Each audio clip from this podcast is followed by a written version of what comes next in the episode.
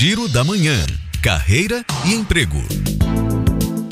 Atenção você que está se preparando para os concursos públicos. O governador Rui Costa autorizou a realização de concurso para a Secretaria da Segurança Pública do Estado. Serão oferecidas ao todo 456 vagas, distribuídas entre as funções de perito criminal, médico legista, perito odontolegal e perito técnico. A Secretaria da Educação da Bahia abriu inscrições para o sorteio eletrônico de vagas para cursos do Pronatec. São vagas para cursos de qualificação qualificação profissional e para técnico de nível médio. A lista de opções é grande e inclui assistente de contabilidade, almoxarife, agricultor orgânico, recepcionista em serviços de saúde, vendas e hospedagem. O prazo para fazer a inscrição termina no dia 17 de março. Você encontra o link no site www.educação.ba.gov.br. E o Sesc Bahia abriu vaga para a contratação de bibliotecário aqui em Salvador.